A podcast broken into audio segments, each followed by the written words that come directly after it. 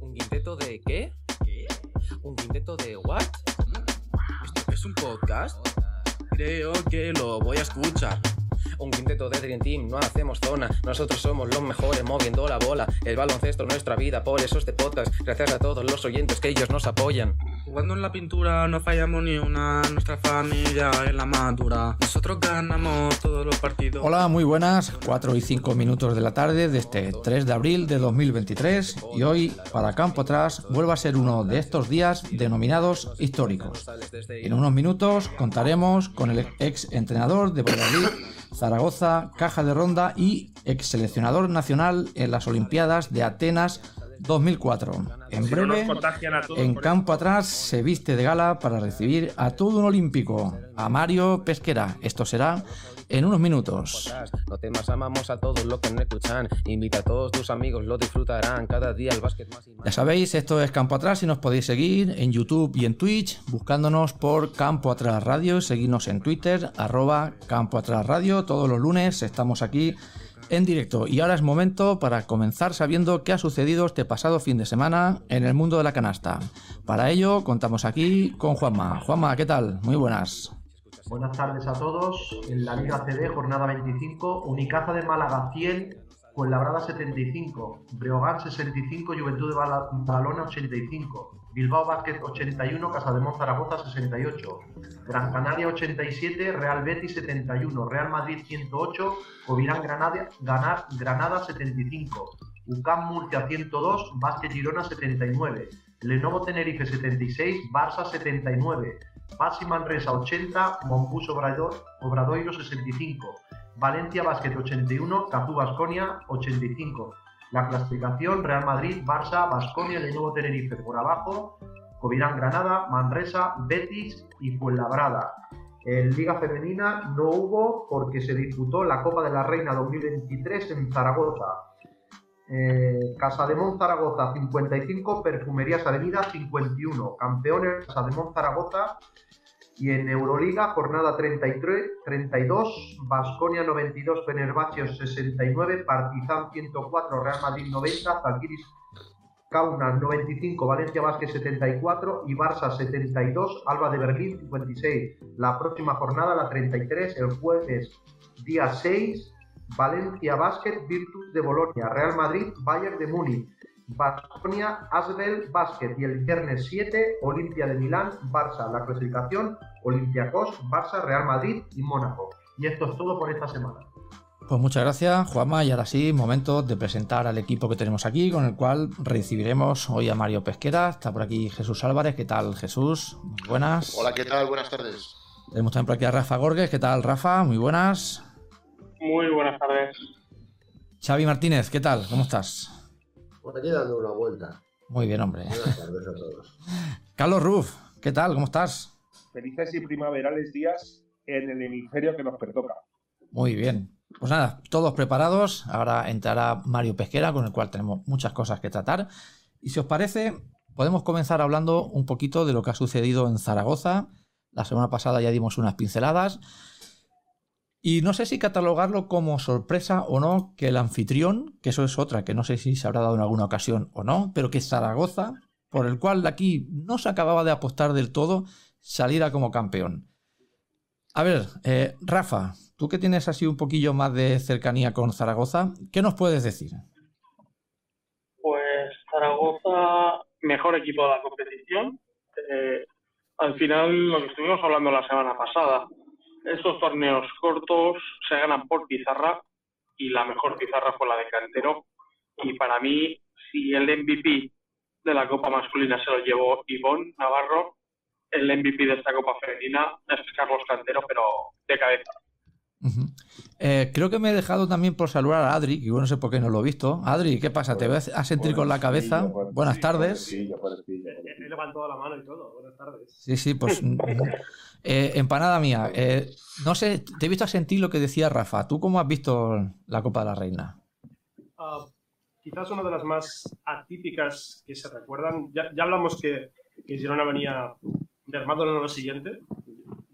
Girona jugó con siete jugadoras, básicamente de cuartos, y se presentó con ocho jugadoras, así que más no tenía. Y luego sí coincido con, con Rafa que que Carlos Cantero mm, ha dado un, un repaso a todos los entrenadores posibles de, de la Copa de la Reina y, y Zaragoza al final por este ambiente que se ha creado en el Felipe que, Felipe, que da, da gusto ver los partidos, la verdad. O sea, Más de 10.000 caminar- pers- más de 10.000 personas, ¿eh? sí. Espectacular. Y, y la comunión también con el equipo masculino. No sé si viste las imágenes de eh, eh, los jugadores del equipo masculino en la grada, animando a, a las jugadoras. Pues tiene mucho mérito, la verdad. Y sí que no hay una MVP clara, porque sí que le dieron el MVP a Elena Oma, que hizo un- una buena final, pero no, es, no fue la gran jugadora. Quizás una Pivot sí, pero sí coincido que Cantero fue la clave de- del partido, porque al principio el partido estaba complicado y el último cuarto lo revirtieron de una manera sorprendente, también con un Perfumerías que la verdad es que estuvo muy desacertado y creo que Perfumerías le falta, y eso es una opinión mía, una anotadora compulsiva como tenían el año pasado con, con Capper, era Capper, la Sí. MVP de la Liga NBA, pues creo que le falta una jugadora así, porque mm, estuvieron muy flojillas, como ya pasó con Valencia también, que Valencia, dando la, aquella carrera, que fue la única jugadora que se salió, el resto estuvieron también muy flojas.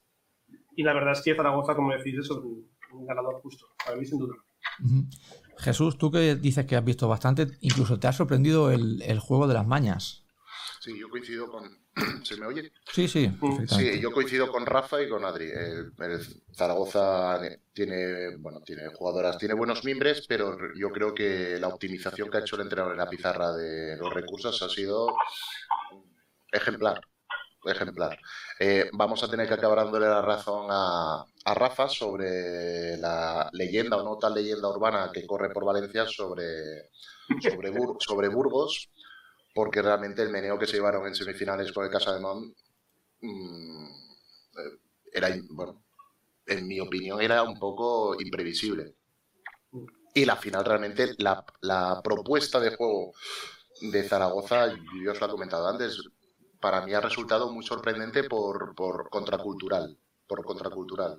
Eh, ofensivamente, cargar tanto juego y de forma tan variada sobre jugadoras al poste bajo para hacer valer ventajas físicas que propiciaran pues eh, colapso defensivo de espacios para abrir espacios exteriores, yo creo que ha sido muy acertado y además muy efectivo. Tiene mimbres, pero la verdad es que los ha aprovechado perfectamente. Y respecto al MVP de, de Oma, la verdad es que el partido eh, parecía que lo tenía como medio controlado, entre comillas, eh, dentro de lo errático de ambos equipos, un poco el perfumerías, pero fue todo significar la expulsión de Vega, eh, el calentarse, el lloro, ese sentimiento emotivo de partido, esa pequeña interrupción que fue reanudarse el juego y empezar la otra a entrar pues en efervescencia. Y, una, y calentó, metió al equipo dentro del partido con los triples, se vinieron arriba y ya de ahí al final pues fue una fiesta. Eh, muy sorprendido y muy gratamente por eh, siempre nos llenamos la boca con digamos la organización del evento a nivel masculino pero yo creo que esta edición del femenino poco, poco tiene a envidiar a la del masculino, ¿eh? Eh, no sé qué está aquí sucediendo en España, ¿eh? pero el, el- el deporte femenino en España está pegando un punto de inflexión muy interesante, ¿eh? Mucha gente me- lo está empezando a seguir. Si me permites, desde aquí yo quiero felicitar a Cristina, la concejal de Zaragoza, que la tuvimos por aquí, porque vamos, organización 10. Y Vemos como la ciudad se ha volcado con el baloncesto y creo que también es digno felicitarlos, tanto al club como a la ciudad, por, por la organización, ya que, ya que estamos aprovechando y, y felicitarlos. Un exitazo. Deberían de... Yo creo que eh, hay que apostar más, hay que apostar más por, por el deporte femenino a nivel de, digamos, eh, eh, de inversión económica por plataformas.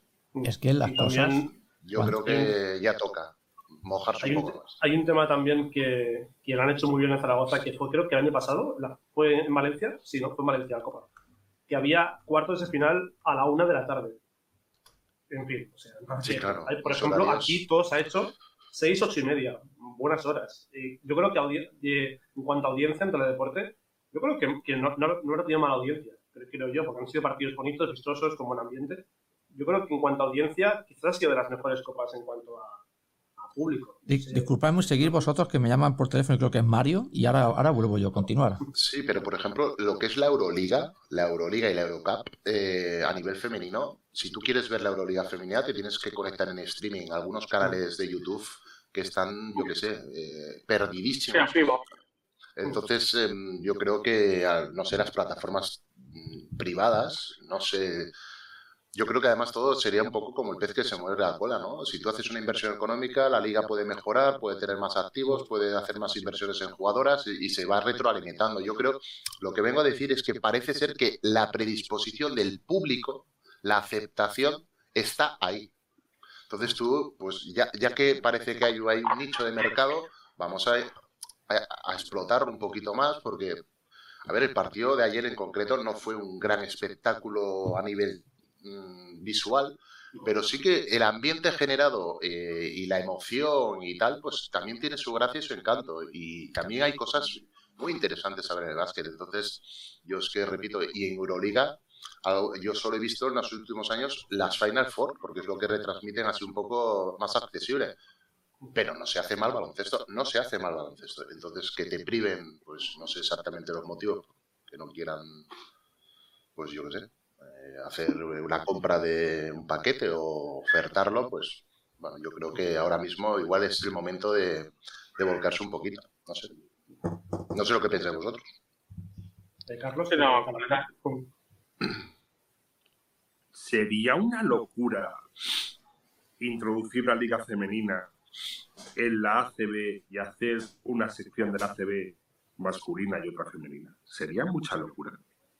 Esto ya lo hablamos algún día, ¿no? Lo, lo que, es- No, que locura se ninguna. podía hacer. De hecho, ¿en Debería fútbol, ser. ¿en fútbol es así o, o No. no va esto? ¿No? O la Euroliga de baloncesto. No sé si la femenina está incluida en la Euroliga, en la que, Mm. No, en la que No, está- depende de FIBA. no, no. Depende de FIBA. Pues igual la liga femenina tendría que incluirse, no sé, sería- igual sería mucha locura o sería un atrevimiento por la... Sería algo osado, yo creo que no sería nada osado, yo creo que incluir en la ACB eh, liga femenina y liga masculina y ellos controlarlo todo y hacerlo, le daría un espaldarazo, ¿no? Se convertiría automáticamente en una Sí, liga pero- más, más profesional, no lo sé. Claro que sí. Pero Liga. Pero Liga- el problema, el, problema, y lo vimos durante la pandemia, y ahí me voy a meter en un charco, Chicos, me da igual. sí, sí, me da igual meterme en el charco. Eh, es que no es considerado a- la- las jugadoras de baloncesto no son consideradas jugadoras profesionales, si me explico. No. No tienen convenio colectivo, no, no tienen convenio colectivo, no tienen salario mínimo, no, no, no, no tienen, no tienen esos derechos como sí que tienen los del fútbol. Rafa, Y creo que el primer, ¿No pagan seguridad social con su trabajo? eh, sí, pero eh, lo- porque le quiere hacerlo el club, chicos, lo- eh, porque lo quiere hacer el club, pero, Hola. pero Una como cosa es que tal, paguen IRPF. Una cosa es que, una cosa es que paguen IRPF. Que eso cualquier, Em. cualquier económica se hace. Otra cosa es que paguen seguridad social. Carlos, Carlos, sí, sí, Carlos. sí, sí que- sí que hay contra- sí- sí que hay contrato, pero que no, no son consideradas a ver, profesionales. Rafa, Carlos, eh, si me permitís un segundo, ya tenemos por aquí a Mario Pesquera, a ver si nos escucha. Mario Pesquera, ¿qué tal? ¿Cómo estás? Hola, buenas tardes. Bien, ¿y vosotros? Pues mira, se te oye perfecto. Eh, ¿Te ha ido todo bien? ¿Has podido estar sin ningún problema, verdad? Sí, sí, nada, ningún problema, muy fácil. Don Perfecto. Mario, ¿cuánto tiempo sin oírte ni verte? Sí, señor Carlos, mucho tiempo. ¿eh? Yo, yo alguna vez te he visto en alguna cosa de estas en, en internet, te he visto alguna vez. Te veo muy bien, ¿eh? Dic- Diciendo gilipolleces seguro. No, no, no, bueno. Oye, Nunca me has dicho mucho- gilipolleces. Me alegro mucho, me alegro mucho de saber de ti y te quiero manifestar mi admiración de toda la vida. Pues igualmente te digo, muchas gracias. El baloncesto español es un poquito mejor gracias a, a gente como tú. Bueno, te lo agradezco mucho. Hombre, la, la verdad es que eres uno, uno de, los, de los referentes, Mario. Eh, tu trayectoria te avala, que voy a contar yo. Y quería saber ahora en la actualidad a qué se dedica Mario Pesquera, qué, qué hace en este momento. Pues mira, muy pocas cosas. ya tengo unos años ya, eh, en, en- en breves días cumplo 71, que me parece mentira, Un chaval. yo soy, yo soy, perdonadme la expresión, un gilipollas, me creo mucho más joven de lo que soy. Entonces, bueno, no, cuando, cuando me doy cuenta del 7 y el 1 lo llevo, lo llevo mal, la verdad, porque me parecen muchos años ya, pero bueno, afortunadamente me encuentro bien y hago muy poquitas cosas. Estoy jubilado, bueno, he tenido negocios y cosas mías y me dedico a vivir, me dedico a ver a un nieto que tengo con el que disfruto mucho y a viajar mucho porque me gusta mucho viajar, la verdad es que es lo que más me gusta en esta vida y bueno, pues eh, nada, es- eso es lo que me dedicarme a esto. ¿Dónde estás viviendo ahora, Mario? Vivo en Madrid. Muy Eh, me quedé ya a vivir en Madrid hace muchos años ya y bueno, mis hijas dijeron basta, ya había vivido en Valladolid, Málaga, Zaragoza, Madrid y el siguiente cambio me toca a mí estar y permanecer y la, bueno, la verdad es que es una ciudad eh, magnífica en el sentido de que tienes un magnífica, poco todo magnífica, y magnífica, bueno, está- estamos bien. Y Madrid está preciosa. Está muy bonito, la verdad. Yo quería comentarte, Mario, tú fuiste un, un hombre de, de pocos clubs, ¿eh? todo el tiempo que estuviste en activo. Y Sí. salvo casos muy contados, no es habitual que, que hoy en día en el baloncesto eh, un entrenador se pegue muchos años en un club. No sé si fue por alguna razón o lo extraño de ahora que se cambie tanto o lo extraño era lo de antes. Bueno, no, yo creo que, que es más extraño lo mío. La verdad es que fui un poco reacio a, a- a muchos cambios. Eh, después de, de- de salir ya de- del, del CAI Zaragoza en aquel momento y del Real Madrid, eh, aunque en aquel momento fue como director general, pues la verdad es que eh, tuve la impresión de, de dejar paso a otros. Después he sido un entrenador que, que he creído, nunca me ha gustado, y tenía ofertas, como es lógico, bueno, pues a veces a mitad de año, nunca me ha gustado ni por, no sé, ni por asomo el poder provocar en un compañero, el estar en la grada viendo un partido de un equipo que estaba mal, el poder entrar a mitad de temporada me parecía un paso feo para los que estaban. Ridículo, ¿no? Porque en realidad eh, en alguna ocasión a los que se preveía que iban a quitar y cuando me están ofreciendo un puesto, pues al final acaba yendo otro compañero mío a ese equipo. Pero bueno, lo he llevado así a cabo, no me arrepiento porque me he encontrado muy a gusto, desde luego nadie me puede, en ese sentido, nunca fiché a mitad de temporada, se puede ver mi, mi currículum, digamos. Estuve muchos años en Valladolid porque era mi ciudad a la que yo fui a estudiar medicina eh, siendo muy joven y, y, bueno, en la que estuve varios años con una mitad de un parón en la, en la temporada del año 82, pero la verdad donde me encontraba muy a gusto. Claro, es que, es que Miñón Valladolid y Villa- Valladolid, yo lo he identificado siempre contigo, Mario. Toda la vida. Toda la sí, vida. bueno, porque, porque era un poco, bueno, pues, pues el- el- la ciudad donde yo, ya digo, eh, fui, estuve siete años, eh, que eran muchos años, y en, en aquel momento y en este y en todos, muchos años de, de estar en la ciudad. La verdad es que fue muy bonita la, la segunda etapa, sobre todo porque logramos, eh, bueno, remontar un poco y ser un equipo que estábamos ahí en las posiciones que se podía estar con el Valladolid. Sí. Y a partir de ahí, pues bueno, en el 87 llegó la oferta de Málaga de Unicaja, bueno, en aquel momento se llamaba Caja de Ronda de Unicaja, eh, y bueno, me pareció oportuno, era una oferta buena en todos los sentidos, no solamente económica, sino me tenía ganas de coger un proyecto en el que pudiésemos construir algo. A mí siempre me ha Y gustado. de- pusiste, y pusiste. Málaga en, el- en- en la geografía del baloncesto. Vaya baloncesto que practicabais. Tuviste un equipazo equipo- y subiste, y subiste sacar rendimiento a, a los jugadores. Ya sé que mucha gente te dirá que jugabas con 5, con 6, con 6, pues igual. Hiciste un baloncesto con Fede mandando y con grandes jugadores allá. Tuviste resultados tremendos. Sí, yo soy el equipo que más eh, me siento un poco identificado en cuanto al baloncesto que jugamos, ¿no? Porque mm, era un equipo, bueno, ese y un equipo que tuve en mis principios de entrenador cuando jugaba contra los equipos de Manel Comas del Círculo Católico, Mm. que ascendimos entonces primera vez, que era Universitario de Valladolid, que fue un poco mi primer equipo serio, digamos. Es donde más me, me he identificado porque hacíamos un baloncesto que a mí me gustaba. Me gustaba un baloncesto con cambios defensivos, me entretenía mucho, era mi ajedrez, ¿no? Táctico, arsenal Muy de pizarra, muy, mucho, muy de pizarra, ¿eh? Muy de pizarra. Totalmente. Era, bueno, le gusta Rafa Borges, compañero nuestro Sí, pues era- el baloncesto de pizarra. Sí, sí. A a mí me gustaba ver lo que me divertía. Me divertía, pues, de, de repente decir, si nos meten dos canastas seguidas los pibos, nos ponemos en zona. Si Sí. son los de fuera, nos ponemos en hombres. Si no sé qué, pues hacemos matchup. Me divertía, creaba una tensión en los jugadores mental positiva de estar concentrados para pensar lo que había que hacer. Y de mucha después, pues, comunicación, sí, problemas sí. a los con- Sí, mucha comunicación, en efecto. Ujú. Había que comunicar constantemente. Totalmente. Y creamos también una situación en la que eh, el equipo contrario era difícil atacarnos. ¿no? No, no éramos, nunca tuve un equipo para, para ganar, ganar todo. Y la única forma que había de poner un poco piedras en el camino al Ferrari, pues era eh, Tener la hacerle iniciativa, pensar. mantener la, ini- La la iniciativa. del partido todo el rato. Erais que mandaba, quien mandaba es. ritmo al partido, sí, sí. Sí, No ibas a remolque nunca. la idea y dis- disfruté mucho. Y la verdad es que con Unicaja tuve un equipo, como tú decías antes, muy listo. No teníamos muchos jugadores porque si preguntas a la gente, aunque se criticó, en efecto, y se me criticó a mí, pues que jugábamos con 5 o 6, que era verdad, pero a partir del sexto o séptimo jugador, pues había dificultades para, para poder jugar Sí, contra sí. equipos, sobre todo contra equipos pues, como el tuyo, contra un Juventud o contra un equipo como el Barcelona, contra el Madrid, sí, o contra el Tau, en aquel momento Tau, eh, o contra muchos equipos que eran superiores Bueno, y y que lo único que podíamos hacer era, sí, teníamos que jugar un ritmo distinto y bueno, adaptarnos a lo que teníamos, ¿no? Lo que no explican nunca es que para jugar con ese tipo de plantillas has de tener un físico muy trabajado. si no, Sí. Bueno, ya sabes que eh, entrenábamos muy fuerte, la verdad, entrenamos muchas horas.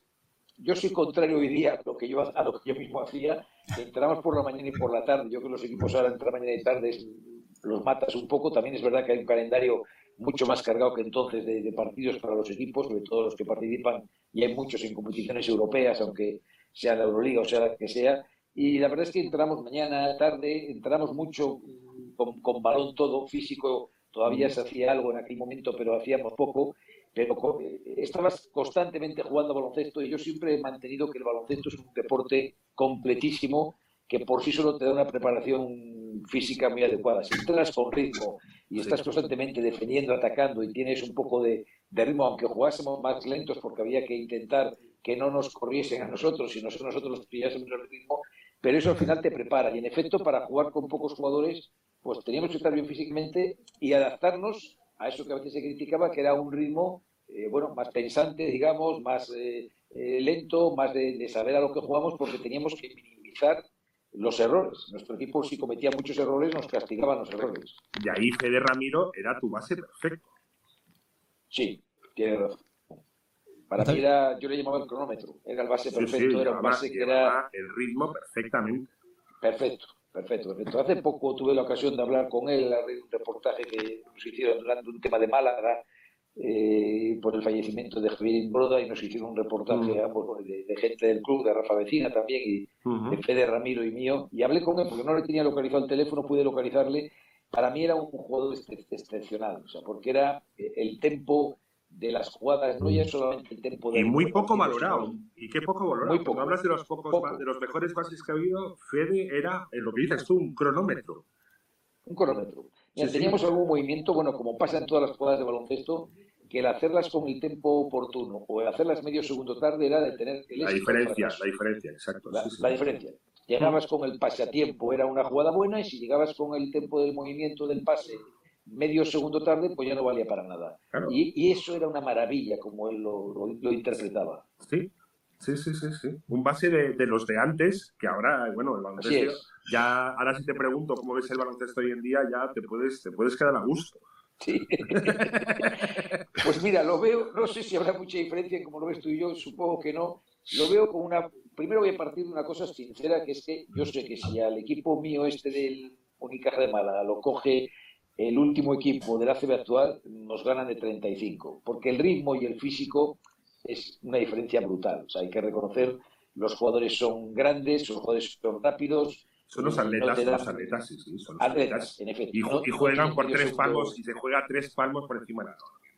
Exacto, exacto. Esa es la gran diferencia positiva, ¿no? A raíz de entender, para explicar que, es que yo no creo que ningún tiempo pasado sea mejor, que hay que reconocer que es distinto. Ahora, en cuanto a la riqueza, por así decirlo, a la lectura del baloncesto, quizás también porque se jugaba de otra forma y otro ritmo, pues a mí me entretenía más ese baloncesto, donde era menos repetitivo, donde los jugadores leían muy bien el juego, Sí. donde los jugadores, los bases eran inteligentes, los bases, los alas, los pivos, todo el mundo tenía que ser inteligente, no se ocupaban tantas posiciones, quizás no eran tan versátiles como ahora, que un jugador puede jugar de uno y en un momento de cinco y postear y todos tienen que jugar de cara, menos algo el 5, que hasta ya el 5 va desapareciendo porque también Eh, tiene que jugar bastante de cara, Sí. ha desaparecido ya. O sea, aquellos jugadores de espaldas, como tú bien conoces y tú hacías, como hacía, no sé, Mike Phillips, que yo lo tuve Mike Phillips, exacto, sí, Mike sí. Phillips era un 5-5, que era una maravilla. 5-5, o sea, casi un 6. 5-5, casi un 6. Eso Sí, es. sí, sí, sí, Los movimientos que hacía, las manos que tenía, jugando de espaldas.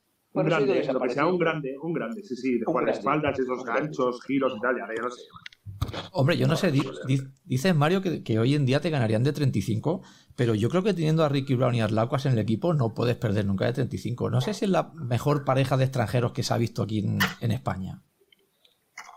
Bueno, era una pareja extraordinaria, pero ¿sabes qué pasa? Que es que se juega a otro ritmo distinto. Las defensas no eran las mismas, no es lo mismo que te defiendan que tú tengas dos décimas de segundo para tirar y si no tiras en esas dos décimas te la comes. Antes había más tiempo para pensar. 30 Se un el cambio de táctico- 30 a 24 segundos, ah, ahí fue un cambio. ¿no? un cambio tremendo. Eh, el propio cambio de, de- de tres, pues eh, se juega. Ahora, por ejemplo, yo veo una pega para los jugadores tan físicos como son, que son los espacios. El baloncesto al final es un juego de espacios y de lectura. Si tú eres, tienes jugadores que leen bien y tienes y ocupas bien los espacios, tanto en defensa como en ataque, sobre todo en ataque, porque el campo se acaba haciendo pequeño casi, en mi opinión, para esos jugadores que hay, pues al final estás jugando baloncesto. Pero es que no es lo mismo jugar con estos bestias que hay hoy día, que es que no ves el espacio, que es que no ves... eh, No ves nada. poder Has de, sacarlos, has de sacarlos todos a tres puntos, que no hay sitio. Claro, claro, exactamente. Tienes que sacar a los tres, tienes que sacar al cuatro fuera también y tiene que tirar bien de cara a la canasta. Y el cinco también tiene que ser un jugador que de vez en cuando, no sé si el poste que hablábamos antes, tiene que ser un, un jugador que, que- que pueda también tirar y que tenga un poco de mano, porque si no al final no tienes espacio. No tienes Es problema de tráfico y no hay espacio. Había Como escuchado. decía, antes, que, antes que has dicho lo del bueno de Manuel Comas, que para descanse, como decía Manuel Comas, saber jugar sin balón es al menos no molestar a los otros dos que están jugando. Correcto, correcto, correcto. Manel, que era para mi gusto, una parte que fue muy amigo mío. con- Un tipo excepcional. Empezamos, eh, excepcional, empezamos muy jóvenes juntos. eh, eh, tuvimos después aventuras incluso de la radio que hacíamos juntos, eh, comentaristas, bueno, montones de, de- anécdotas juntos. Y era un entrenador muy listo, muy inteligente, eh, que tenía un baloncesto clarísimo, clarísimo, y en efecto eso que dices lo comentaba, porque es que el baloncesto es un juego en el que el no estorbar, el saber dónde te- se pone un jugador para, para crear espacios, el, el que si un jugador viene y votando, tú tienes que tener claro que te tienes que ir de esa posición, que, que parece una tontería, una chorrada, pero que es que hay, hay jugadores que se, que se juntan sin tener que juntarse, se pueden juntar Exacto. para un pase a la mano, se Sí, pueden sí, juntar sí, para sí, un bloqueo, pero tienes que saber no estorbar, ¿no? Que, que no es poco. Exacto, exacto. Y el baloncesto se juega, como decías, el baloncesto se juega con la cabeza. Sí, exacto, exacto, exacto. Mm, No Y se juega ni con las manos ni con los pies, se juega con, la, cabeza. Hablando de, de entrenadores, eh, te he escuchado en alguna ocasión, y era bastante habitual en la época, eh, viajar a Estados Unidos a ver eh, baloncesto y aprender nuevos conceptos y nuevos métodos. Algo bastante habitual, pero no sé si crees que esa, esa tendencia está cambiando y ahora somos nosotros los que enseñamos y exportamos eh, a otros países. ¿Cuál crees que es el nivel ahora de nuestros entrenadores en la actualidad? Bueno, creo que, es muy, creo que es muy bueno. A mí hay entrenadores que me gustan mucho, vamos a decir. Me gusta mucho Pedro Martínez, me gusta mucho eh, Rafa Vidorreta, eh, uy, Rafa, perdón, eh, Chus. Chus, Vidorreta, me, me gusta muchísimo. Eh, como, como juega su equipo, me parece inteligentísimo, es con uno de los equipos con los que más me, me- me- me encuentro, porque yo creo que entrenar es sumar al final, que tu equipo sume más que los jugadores individualmente. Chus tiene la- la- lo ideal, y Pedro también, y muchos más entrenadores, ¿eh? que sus, sus equipos suban más que lo que suban sus jugadores. Me pasa también, por ejemplo, eh, pues con Moncho. Moncho, el entrenador de me parece que es un entrenador que tiene un mérito tremendo, que no Lo tiene un tuvimos equipo aquí, lo nunca tuvimos aquí hace extraordinario, unos meses. Lo tuvimos aquí hace unos meses. Sí, sí. pues me parece un entrenador con un mérito tremendo, que si tú sumas lo que suman sus jugadores, siempre estaría por debajo, en mi opinión, de lo que el equipo acaba rindiendo, teniendo cambios de jugadores a final de temporada, teniendo montones de cosas. Me fijo más en esos entrenadores, digamos, que en los grandes, grandes, Mm. que tienen grandes plantillas, que sin ninguna duda son grandes entrenadores, pero que, bueno, la, la facilidad, por así decirlo, para hacer un buen baloncesto es distinta. Y a lo que dices, yo he aprendido muchísimo en Estados Unidos. Yo era un loco de, del baloncesto americano, no porque fuese el americano, sino porque eran los creadores de esto. Tuvimos la suerte, los entrenadores, que les dio por jugar a baloncesto en vez de a balonmano, ¿no? Porque, como digo, si no, nos hubiesen jorobado. Pero yo iba cada año a ver a Dean Smith, a Bobby Knight, a Gary Williams, a Roy Williams. He visto montones de entrenadores, he aprendido muchísimo y creo que hoy día todavía se puede aprender. Pero es verdad que en determinado baloncesto eh, los entrenadores europeos, españoles y europeos, no sé, el Cobradovic, por ejemplo, no tendría, en mi opinión, nada que envidiar eh, a un entrenador americano en algún sentido, pero todavía por la forma de trabajar de ellos en, en equipo, en grupos, creo que hay mucho que aprender y yo, por ejemplo, soy contrario a lo que se indica a veces que la NBA es una NBA en la que no se juega bien, que hay equipos en la NBA que tácticamente la gente no entiende, que es complejísimo el juego de la NBA y que tiene una táctica extraordinaria. Muy difícil, muy difícil de coger y casi de ver o de apreciar pero que hay una táctica detrás de los grandes equipos y en los grandes partidos. Hay, hay partidos que, que no valen para nada, donde puedes de verdad aprender mucho. Pero me has hablado siempre de baloncesto universitario, ¿eh? Entrenadores universitarios. Sí, a mí también, el universitario a mí me encanta, eh, pero porque en mi época, en mi opinión, era superior o donde más podías aprender un entrenador europeo como La riqueza, táctica, la riqueza táctica, sí, sí, sí. Exactamente, la riqueza táctica. El arsenal táctico que llamaba siempre, yo podía aprender mucho más. Las primeras defensas de matchup que tuve la suerte de aprender con, con, eh, en Temple, por ejemplo, eh, en sitios donde yo me dedicaba a estudiar siempre qué universidades eran las que hacían cosas que, que yo no había visto, que yo no entendía, la presión dentro del campo de Gary Williams con Maryland, con Boston College. Bueno, a mí me encantaba, aparte de que era un entusiasta de, de ver, no sé, en Kansas, de divertirme, me pasaba unos días allí, eh, me divertía, público universitario joven, con, con una alegría, con una... Bueno, me contagiaba y me encantaba, ¿no? Ya Sí. dos, dos cosas ya. te daba energía. Mira que ahora, lástima no haber tenido internet y YouTube entonces, ¿eh? Pues entonces, Además de verdad. uno se vuelve, verdad. se vuelve- te vuelves loco. Bueno, igual, es- igual Loco, tenía más valor, ¿no? Cuando las cosas cuestan más de conseguir, parece que, que Sí, toman sí. un valor. más De un mundo analógico totalmente, que hemos pasado a un mundo que todo el mundo sabe de todo, de todo el mundo. Todo. Es verdad, es verdad. Bueno, aquí en la época todo era mucho más difícil. Yo recuerdo las horas que me tenía que pasar para ver un vídeo, eh, para estudiar el vídeo, para pararlo y darle para adelante y para atrás. Llegaba del entrenamiento por la mañana y me ponía a estudiar a mitad de, de mañana casi sin comer, comiendo en una mesa y cualquier para ver el minuto de la tarde lo que hacía el equipo contrario. Y hoy día hay unos programas que, es que te definen todos los tiros que haces, cuándo los haces, desde dónde, eh, si haces esto que sale. Bueno, es, O es tienes, otra a tres, época, o tienes a tres ayudantes que te lo hacen y te lo preparan. También. Antes en tenías de pedir los vídeos a un equipo que se ha grabado el vídeo. Sí. El tío del Sí, vídeo sí, por el medio, oye, grábamelo de esta manera en vez de la pista, el. VHS. Wow, que yo era ¿Cuántos americanos han habido que fichar casi en ese plan que dices tú al final? Te mandaban dos vídeos, siempre te mandaban evidentemente los los, mejores los, vídeos de los, ellos. los greatest hits y te lo querías o no. Exacto. Exacto, y te lo querías o no y decías, tenías que verlo, bueno, en campus, que yo estoy en Estados Unidos viendo jugadores americanos, y de repente el que, tú ibas, el wow. que tú ibas a ver que le querías para un pivot, para pivot, y jugaba en el campus de Lakers, jugaba de alero a alero, y le veías un movimiento tres segundos allí de, cerca de la canasta y digo, uy, pues igual, este igual me vale para lo que yo quiero, pero era aquel- todo, todo o aquel americano que te decía que había 2'5 y venía aquí, medía 96, 97 pelados. Sí, siempre vendían Pues- menos. pues Siempre, mira, es- siempre vendían menos. Luego te decían que los veían con bamba, con, con, con las botas puestas Sí, allá, ¿eh? sí, sí, sí. Yo- creo que sigue pasando un poco todavía, fíjate. Esto me da para una pregunta, una pregunta así improvisada, Mario. Eh, ¿Alguna vez te ha pasado eso? Que tú pensabas que fichabas un tío que te habían enseñado en el vídeo y una vez que te había llegado habías dicho, joder, con lo que me ha venido. Pues mira, tengo que reconocer que no, porque tuve la suerte de tener un muy buen amigo, fallecido ya, entrenador en Varese hace muchos años americano, Richard Percudani, Rick Percudani, eh, que era el asesor de Fenny Sanz además, y cuando yo le conocí que ya estaba en Estados Unidos, vivía en Conérica, pues era, era, realmente era mi asesor para los fichajes. Entonces, en todos tenía la mano de él de conocer Europa, de conocerme muy bien a mí, lo que a mí me gustaba y no, y de decirle esto que me acabas de decir, no, eh, Richard, dime de verdad cuánto mide, dime de verdad si en este puesto, pues, sé, se me ocurren ahora fichajes como Wender Alexis, por ejemplo, que era hombre que jugaba en Syracuse, que yo le había visto algún vídeo, pero que le preguntaba, oye, ¿cómo es este Walter Jordan? Que para mí fue un jugador extraordinario, que jugó bueno, después claro. en La Peña, por cierto, sí, sí, era buenísimo. O Michael. Young, de Michael Young, en efecto, bueno, que la muchos. gente eh, lo sabe, que era pareja de Clay Dresser y Yola Jubon en Exacto. Exacto, exacto, exacto.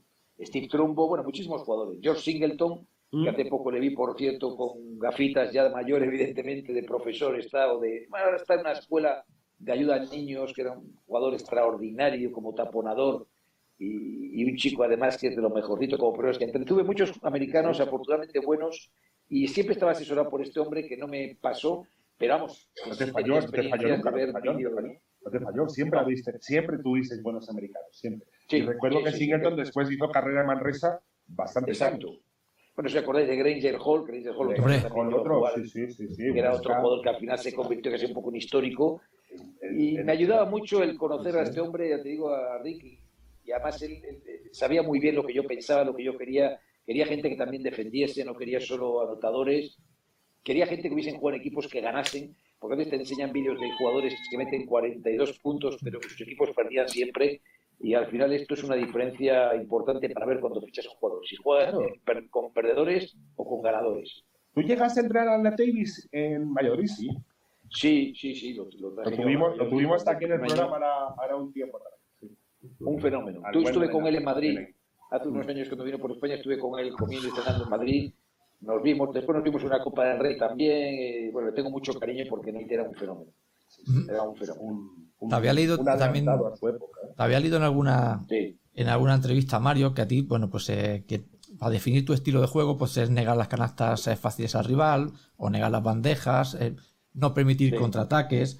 Eh, ¿Cómo definirías tu baloncesto, tu estilo, y para los que son más jóvenes y nos estén escuchando, eh, en, qué estilo, en qué equipo te ves reflejado y en qué entrenador a día de hoy dirías se asemeja más un poco a cómo eras tú? Pues mira, bastante Chus Vidorreta. Yo necesitaba tener siempre un base eh, inteligente. No quiere decir que los demás no lo fuesen, pero para mí el equipo se construía con un base y con un pívot. No digo que los demás puestos en efecto me sobrasen, ni mucho menos. Pero me hacía falta tener alguien listo dentro y alguien listo fuera. Los demás me adaptaba yo mucho a ellos. Si eran más o menos listos, con más o menos tiro, con más o menos circunstancias, pues hacíamos un poco el baloncesto por ahí. Después me gustaba mucho la defensa, todo el mundo lo sabe. Y me gustaban mucho los cambios defensivos. Por eso los entrenadores, por ejemplo, Porfirio, Fisac, también ha habido momentos, sobre todo la temporada donde estuvo antes de esta época en Zaragoza, donde me entretenía muchísimo ver a su equipo, donde creo que sus equipos, eh, su equipo en aquel momento en Zaragoza rendía y tenía, ponía problemas a los equipos grandes gracias a, las tácticas que empleaba y a los movimientos que hacía desde atrás. Y es lo que me, gusta porque, bueno, realmente me entretiene muchísimo eh, el, el- el hacer cosas distintas y he tenido siempre que tener recursos un poco tácticos para igualarnos a equipos que siempre, lamentablemente, pues eran equipos, mucho, no siempre, muchos equipos eran superiores y la única forma de ganarles, como antes os explicaba, pues era teniendo algún recurso. Pero las diferencias al final las marcan los jugadores. O sea, al final, los que te hacen ganar o te hacen, bueno, no te hacen perder, pero te hacen ganar, desde luego, son los jugadores. La calidad, el talento del jugador. Eso es. Tú al final eres quien los pone, quien los pone a jugar en su sitio. Exacto, eso Y les da las herramientas. Eso por supuesto. ¿Sabes ¿Cuántos jugadores hemos visto, de hecho, que no rinden en un equipo y rinden en otro? Y son los mismos jugadores. Sí, sí. sí, sí. ¿Sabes quién me habló mucho de ti como una gran referencia? Pero te estoy hablando de hace más de 20 años. Paco García. Ah, sí. Sí, sí, fue ayudante mío. Te tiene un cariño. Sí, yo Tremendo. también. Yo también. Sí, sí, pues empezó. Fíjate. Paco García, puedo explicar una anécdota. Cuando yo estaba entrenando en Valladolid, yo le veía muchas mañanas, bueno, veía un chavalito en la grada sentado viendo los entrenamientos. Y ya pregunté algún día, "Eh, ¿ese chico quién es? Porque le veía, estaba el pabellón vacío, Huerta del Rey, que entrábamos entonces en Valladolid, y nada más estaba él allí casi.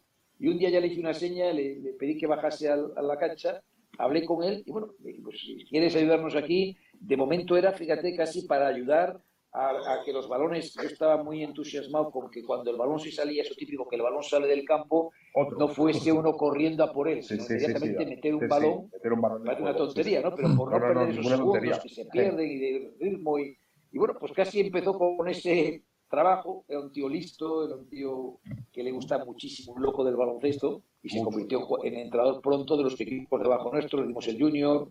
Y bueno, es un hombre que tiene una carrera con mucho mérito, saliendo fuera de España, en Brasil, en- y con su familia, y tiene mucho mérito. Y bueno, me alegro de que está en Valladolid otra vez y a ver si le va bien. Es un tipo muy valiente, Sí, muy valiente, y yo creo que mucho lo ha aprendido de ti. Bueno, ver mucho no sé baloncesto desde muy, no sé si eso- joven. Seguro que es más listo que, que yo, para fortuna de él, ¿eh? pero vamos, eh, la verdad es que le tengo mucho cariño. Conmigo empezó también Gustavo Aranzana, eh, Otro leonés. con Pepe, otro leonés, en efecto, Pepe Loabos también, que lo tuve de ayudante en Zaragoza, que, que le tenía un cariño tremendo porque era también un gran amigo y un gran ayudante. Bueno, he tenido ayudantes buenos. La pega es que no he tenido y me hubiese encantado tres o cuatro ayudantes como se llevan ahora, porque yo ahora cuento los que están de traje o vestidos en el banquillo y casi suman lo mismo que los más, jugadores. más que los jugadores. sí. Antes había el primero, el que a mí segundo, me sorprende siempre. y el parador físico que no viajaba, el fisioterapeuta depende, y el médico que aquello era un lujo. Y el delegado, el delegado que sería para todo. El delegado. Los primeros años, lo- los primeros años míos en el fórum, yo recuerdo que yo era el que llamaba después del partido a los periódicos para darles la crónica. O sea, así vivíamos. Estoy hablando del, del año 1980 y casi siempre, casi siempre jugábamos bien, porque como era el que daba la crónica yo, bueno, no, no hemos jugado bien, siempre veía, siempre veía algo positivo, no hemos jugado muy bien, pero bueno, hemos tenido unos minutos porque no había ni preparador físico, yo empecé casi siendo el preparador físico el primer año de, de mis equipos, hablo ya de abajo, menos ya en el foro que lo teníamos preparador físico, delegado, como tú dices, y un ayudante, y no había más. Sí, sí, era con cuatro hilos, se hacía todo como muy Mac- Mac- MacGyver, aquello de cuatro, cuatro Sí, sí. hilos, hacerlo todo, sí, sí. No sé si en aquella época de- del Forum, eh, Mario, no llegaste a coincidir con Oscar, ¿no? No, no, no, no tuve suerte. Oscar fue posterior, estuvo con Moncho Monsalve cuando estaba en, en- en Valladolid y, y fue posterior.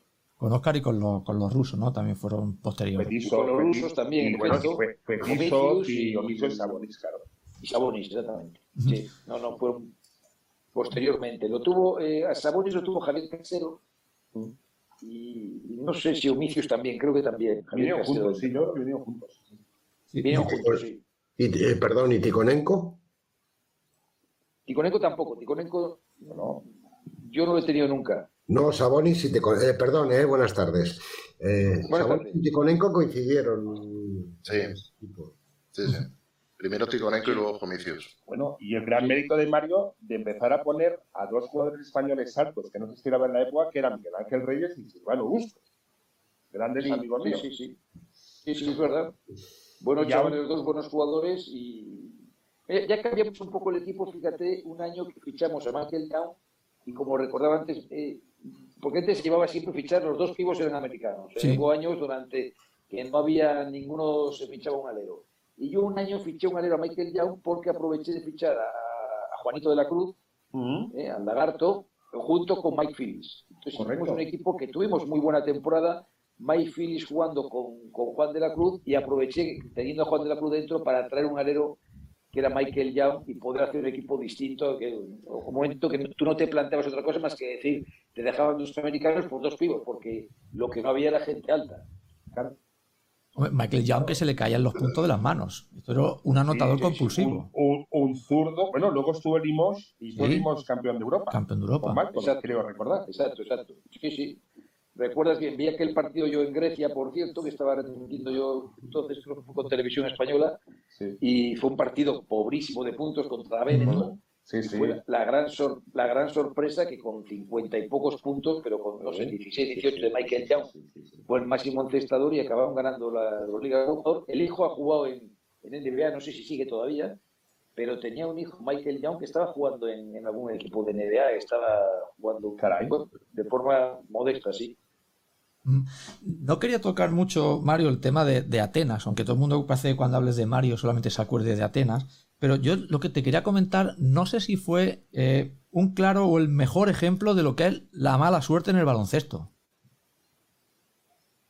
Pues, hombre, yo soy parte interesada, pero tengo que reconocer que sí, mira, cuando, yo, cuando estábamos jugando en Atenas con el equipo, yo tenía la impresión de que estábamos jugando bien, eh, pero cuando volví a casa y vi los partidos, que me puse a verlos, es que habíamos jugado, sinceramente, igual que yo, muy bien. Habíamos jugado muy buen baloncesto, mejor, pues yo soy muy crítico, mejor de lo que yo pensaba. Pero la mala suerte es que te encuentres por primera vez en la historia que un equipo como Estados Unidos pierda con Puerto Rico, al que nosotros habíamos ganado de 54 puntos. Sí, señor. 54 puntos en un amistoso. Eh, los habíamos sacado del campo. Habíamos ganado a Argentina dos veces, una en Madrid en el preparatorio y otra en la propia Olimpiada. Habíamos ganado a Italia, eh, que fue la medalla de plata. Y la mala suerte fue que nos fuimos a enfrentar en el partido donde además más las metieron con Estados Unidos, que había quedado cuarto. Y bueno, al quedar primeros era el enfrentamiento que, que teníamos que tener. No, no había bueno, mala suerte. Y mira, lo llevo toda mi vida arrastrado, la verdad, como un gran, una cosa que hay que lo pienso que es mala leche, con perdón, que nos vaya a tocar Estados Unidos de cuarto habiendo quedado primeros. Pero bueno, es así. La verdad que además en un torneo, donde lo comentábamos antes fuera de micro, con yo de las selecciones más potentes que se recuerde, ¿eh? una gran Serbia y Montenegro, Estados Unidos por supuesto, Lituania, Argentina, Italia y España con su generación, de, bueno, los juniors de oro, eh, oportunidad de mala suerte perdida. No sé si hará baloncesto afición, pero de haber pasado esa ronda, ¿tú crees que se hubiese podido conseguir la anhelada, la ansiada medalla de oro o no? Sí, sí, yo creo que en aquella, fíjate, aquel año se podía haber conseguido, en efecto, ¿eh? porque nos tocó el cruce peor que nos podía tocar porque el equipo americano estaba jugando regular, tirando mal, pero con mucho talento, sin embargo. O sea, es que te pones a repasar los jugadores que estaban allí, aparte de LeBron James, que entonces no era el que era, pero es que había eh, un equipo para, vamos, para, para exportar. Eh, un tal Marbury, bueno, un tal. Marbury, bueno, ese nos hizo la puñeta. Montones de jugadores de, de una gran calidad, pero no estaban jugando bien y nos fuimos a enfrentar con uno de los equipos que por potencial eh, bueno, pues nos podía de verdad hacer daño y nos podía sacar de la competición. Cualquier otro equipo, te digo, habíamos ganado nosotros ya a Argentina, a Italia, mm. Lituania era factible dentro de que tenían gran, un gran equipo. China en aquel momento, aquel año, fíjate, era difícil, estaba Yao Ming en su mejor momento correcto, y determinaba muchísimo el, el baloncesto que hacía, era un equipo peligroso, pero bueno, Pau Gasol con él, la verdad es que le, pudo ganar en, los dos duelos que tuvimos con, con ellos. Pero fue mala suerte y lo tengo como una espina clavada, la verdad, no creas que lo olvido, porque me da rabia cuando lo pienso, ¿no? La posibilidad que tuvimos de, poder hacer algo importante, pero bueno, es, así. Pues sí, pues hablemos de cosas más alegres porque motivos tenemos. Luego esa propia generación fue campeona del mundo, campeona de europeos, eh, maravilló y dominó el, baloncesto. Eh, ¿Cómo podíamos calificar a la que prácticamente ya están todos retirados? Eh, esa generación, ¿cómo la podemos eh, denominar o cómo dejarlo para el recuerdo, porque yo creo, y ojalá me equivoque, pero creo que en el baloncesto español difícilmente tendremos una generación parecida. Sí, yo pienso como tú, nos podemos equivocar porque, bueno, puede salir, pero que salga una generación tan buena de jugadores, que salgan jugadores además en puestos determinados que eran claves, o sea, tener bases como los que había, tener pivos como Pau Gasol, que evidentemente está fuera de, cuadro, no juega fuera de competición, tener un jugador como eh, y Navarro, que era un espectáculo, pero además los puntos se metía. Tener la unión que tenían ellos, que venían además de estar juntos y que aquello era extraordinario el ambiente que tenían. O sea, preferían dormir con dos colchones tirados en la Villa Olímpica antes que dormir separados en habitaciones porque se lo pasaban de PM. O sea, que ellos eran, disfrutaban, eran felices, eh, porque todo hace. Era, era calidad, talento impresionante ambiente tremendo, ganadores, ganadores, ha sido una generación que, bueno, que, se os han visto ganadores y no han dado por perdido un partido como se ha visto en montones de torneos, donde a mí me asombra y me asombraba que la gente cuando perdía un partido dos empezaban ya a matarles. Yo decía siempre a la gente, no les matéis, que estos reviven. ¿Y cuántas veces ha pasado esto en los últimos años? empezar nada y voy, este año el equipo no va a hacer nada, medalla de oro en el Campeonato de Europa, medalla de plata en el Campeonato Mundial, o de oro, medalla, porque es una generación única, de talento, de, calidad, humanamente además, de jugadores, ya digo, que eran espectaculares en la forma de comportarse, de ganadores. Yo creo que es muy difícil que vamos a juntar tantos tan buenos. Aunque ahora viene una época que yo creo que en proporción, sin que sean igual tan buenos, pero en proporción para, para los que tienen otros países además, posiblemente también vuelvan a poder ser ganadores, ¿eh? porque hay que compararles con las generaciones, no sé, de los serbios, de los rusos, de los... Y, no los tiene mejores que los nuestros, ¿eh? O sea, empiezan a ser jugadores ahora y jugadores altos incluso que van a ser muy buenos. Sí, sí, un ejemplo Mara, por ejemplo. Exacto, exacto, exacto. Eh, fíjate, estaba pensando en él ahora mismo, eh, me parece un jugador de un futuro tremendo. Yo cuando le veo hacer cosas, le veo la coordinación que tiene, me parece un jugador tremendo. O el hijo de Santi Aldama, por ejemplo. Sí, sí. Yo al padre, a Santi, en, Zaragoza. Me parece otro jugador con un futuro tremendo. bueno, ves muchos jugadores que dices, no hay ese nivel de no tener un Pau Gasol, de no tener un Navarro, posiblemente, un Rudy Fernández. Para mí Rudy ha sido también un jugador extraordinario, fuera de, bueno, ha sido es, pero vamos, me refiero que es hmm. impresionante la calidad que tiene y lo importante que es en los robos de balones, en las cosas que hace, además, no ya solo como anotador. Pero te pones a mirar y ahora tenemos una generación que si los comparas, pues en Europa han sido campeones de Europa muchas veces contra otras eh, selecciones. siempre América, si lleva a los mejores Estados Unidos, pues, pues eh, están fuera de duda normalmente. De la, de, la, de la, cantidad, al final sale la calidad. Claro, claro. Tanto baloncesto allá, tantos equipos, tantos jugadores. Ahora nos recuerdan aquí, aquí en el chat, Alejandro Puyol, que el hijo de Michael Young está jugando en Italia en el Napoli de, de básquet ahora mismo. ¿Mm? Ah, pues mira, no sabía. Probablemente haya tenido un paso, como comentaba eh, Mario, efímero en, la NBA, un poco modesto y haya decidido... Sí, yo sé que tuvo un paso que debía ser modesto más o menos, pero mm. que que había jugado en la NBA, la había probado por lo menos, y no sabía dónde estaba el hijo ya, que ya debe ser, yo supongo que tendrá 32 años o 33. ser veterano. No sé, vamos. Será, sí, porque Michael debe tener ya los 60 pasados. Sí, sí. Sí, sí, sí. Comentábamos- Que no puedo cumplirlo solo, ¿eh? Comentábamos lo de, lo de eh, la generación que hemos tenido, los juniors de oro, pero también la gente se puede pensar que es tan sencillo como, bueno, yo tengo muchos jugadores buenos, ahí los dejo en el campo y lo hacemos todo, ya lo ganamos las medallas, nos caen solas. Y muchas veces aquí, sobre todo con Carlos Ruff, lo hemos comentado, Mario, de la importancia de asignar los roles y que cada jugador, por muy importante que pueda ser en su equipo, en la selección para que funcione, tenga un determinado rol que podrá ser más o menos importante. Eh, aquí, ¿qué importancia tiene el factor del entrenador? Bueno, yo, a mí me parece que la, que la tiene mucha, ¿no? Porque, entre otras obligaciones del entrenador, eh, una es esa, para lo que hablábamos antes de, que el, rendimiento del equipo como equipo sea más que la suma de jugadores. Un jugador puede ser muy bueno si no está en su sitio, si no tiene un rol, si no se encuentra importante, dentro de que pueda tener 3 minutos, 5, 8, 10, Mm. si no se encuentra animado, pues el, el rendimiento después es, eh, es menor, ¿no? Eh, yo, por ejemplo, creo que en ese sentido, pues ha hecho también un trabajo, aparte de un trabajo táctico importante, Sergio Escalero en los últimos años. Sí, señor. Sergio es un entrenador que le ha dado a todos los jugadores eh, su sitio, a todos Su los sitio, importancia. sí, sí. ¿Y qué quiere de y que ha ellos? sido capaz- Exacto, sí, sí. ¿Y qué quiere de ellos? En el último campeonato me pareció con diferencia, y lo digo como orgullo, el mejor entrenador del campeonato. O sea, no ya el equipo fue el mejor equipo, es que nuestro entrenador, y digo nuestro aunque sea italiano Sergio, pero eh, Ah, eh, fue el mejor. O sea, en la dirección de, de- de equipo, en, las, en, en cómo entrampó con defensas para suplir que teníamos deficiencias, ¿eh? porque las teníamos en, en- en varios puestos y además por la forma de jugar de varios jugadores y los hizo mejores. Y les dio su rol y les dio su importancia y el equipo acabó encantado, incluso aquellos jugadores que jugaron muy poco. Eso es vital en un entrenador, eso es una parte importante de, de los entrenadores que triunfan, claro. Y hablando de, de Escariolo, sobre todo lo difícil que ha tenido Mario, es que él ha tenido el- la parte final de la carrera de la generación junior de oro y liderar esa transición sin olvidarnos de, como bien has comentado, ganar esa medalla de oro. Ese trabajo no ha de ser nada, pero para nada fácil y Sergio lo ha hecho como- con maestría como nadie. Sí, sí, lo ha hecho muy bien porque Sergio, Sergio le llamo yo, aúna muchas cosas. Aúna el conocimiento del juego, por supuesto. Yo le conocí siendo un- dos críos los dos en Los Ángeles. Me lo presentó, por cierto, un amigo, Fabricio Frates, un entrenador también que fue un entrenador italiano, que, que estuvo después en la selección, que hicimos en Atenas, por cierto. Eh, este era muy amigo de Sergio y me lo presentó en Los Ángeles en un campus que había y le conocí siendo un chaval. Desde ya entonces era un hombre con muchas facultades. Era ambicioso, era hasta elegante, porque ya era elegante entonces. Cuando, est- cuando, estaba en, cuando estaba en Escabolín, seguramente. Sí, esto fue, esto fue antes, creo que fue el año que cogía el Escapolini.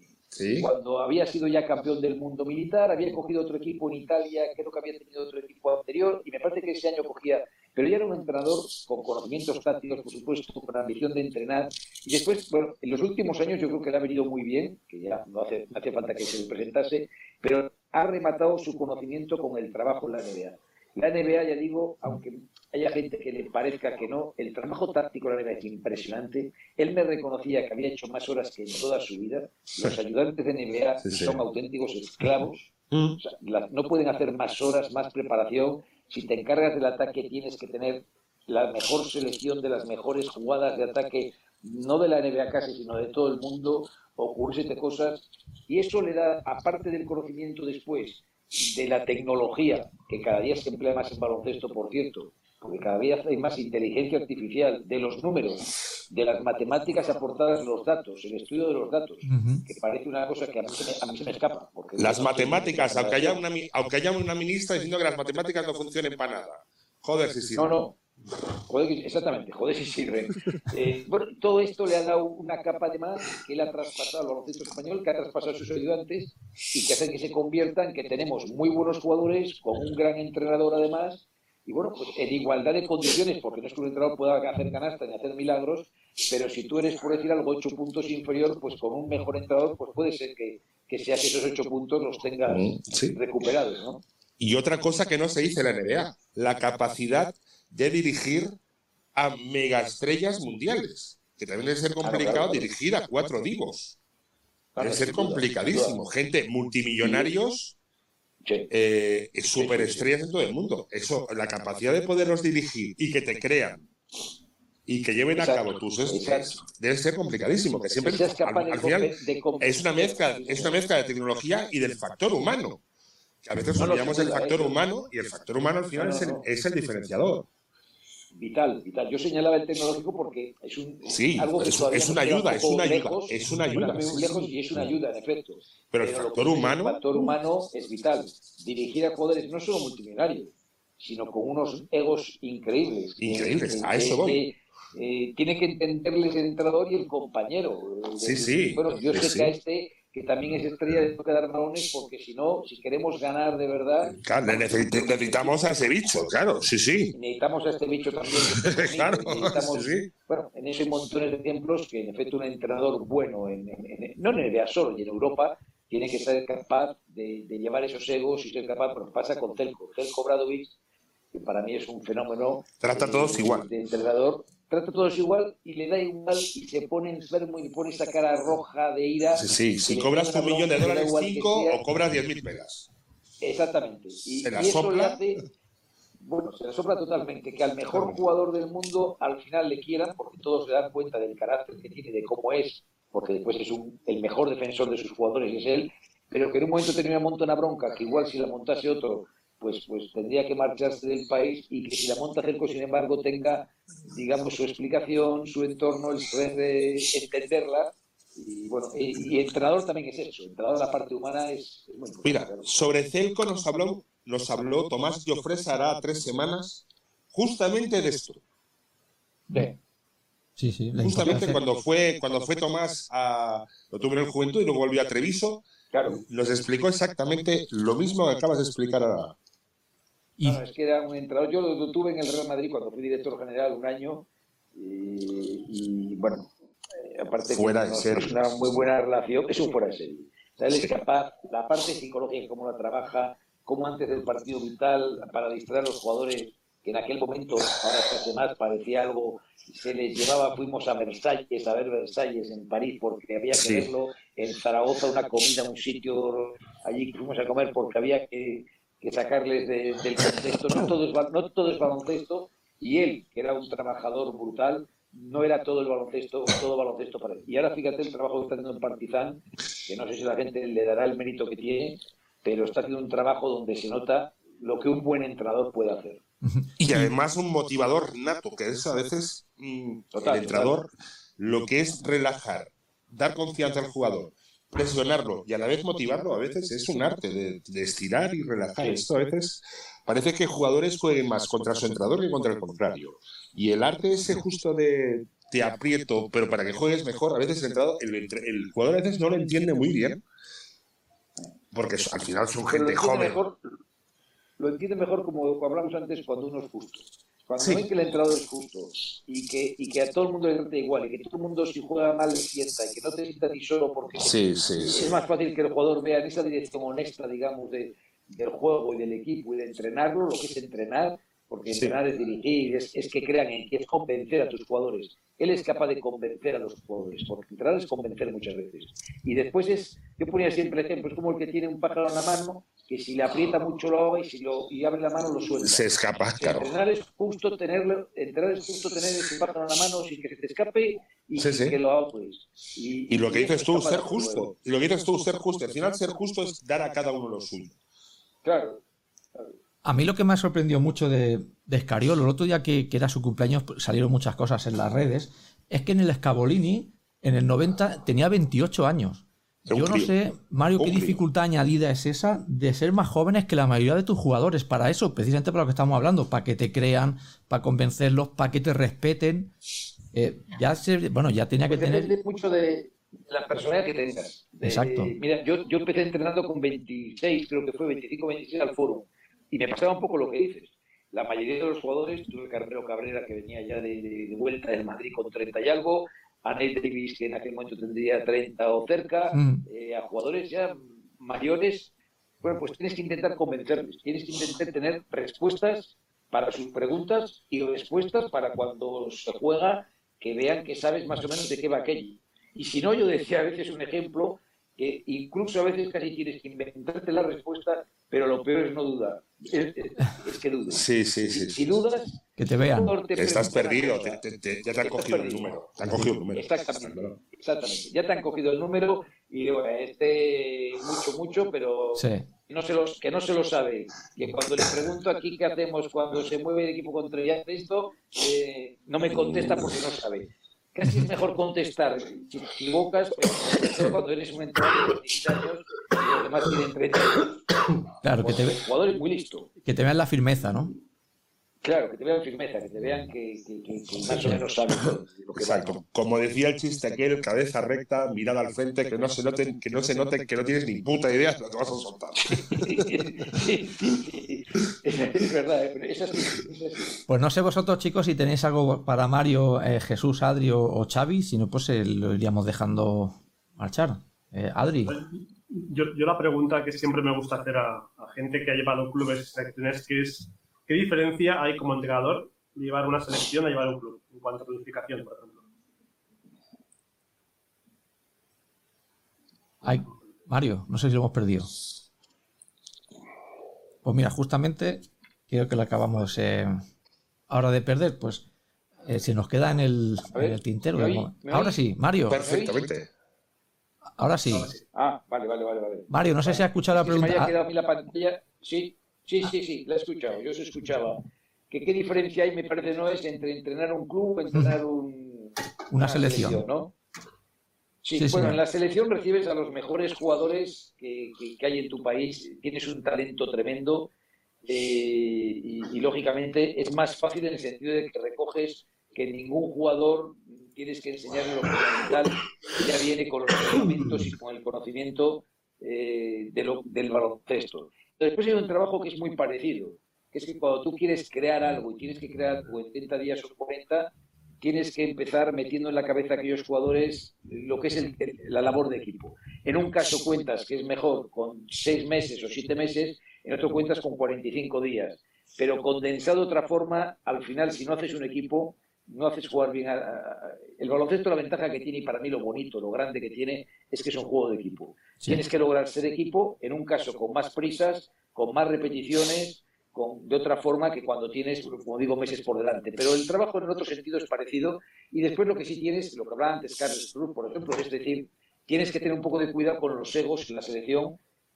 Tienes jugadores excepcionales, todos quieren jugar, todos destacan en sus equipos, todos son posiblemente ya internacionales, y tienes mm. que tener la mano izquierda suficiente para intentar pues, dar a cada uno un poco que no se encuentre, que diga, bueno, esté listo, viene aquí, yo que vengo de jugar en tal equipo y ahora juego tres minutos y fulanito juega 18.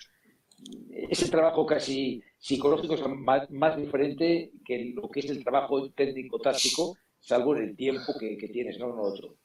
Sí, claro, es como meter a, a 10 músicos excepcionales y darles quién, quién hacer solo en un momento dado. O sea, claro, mm, has de darle espacio, sí, sí, darle.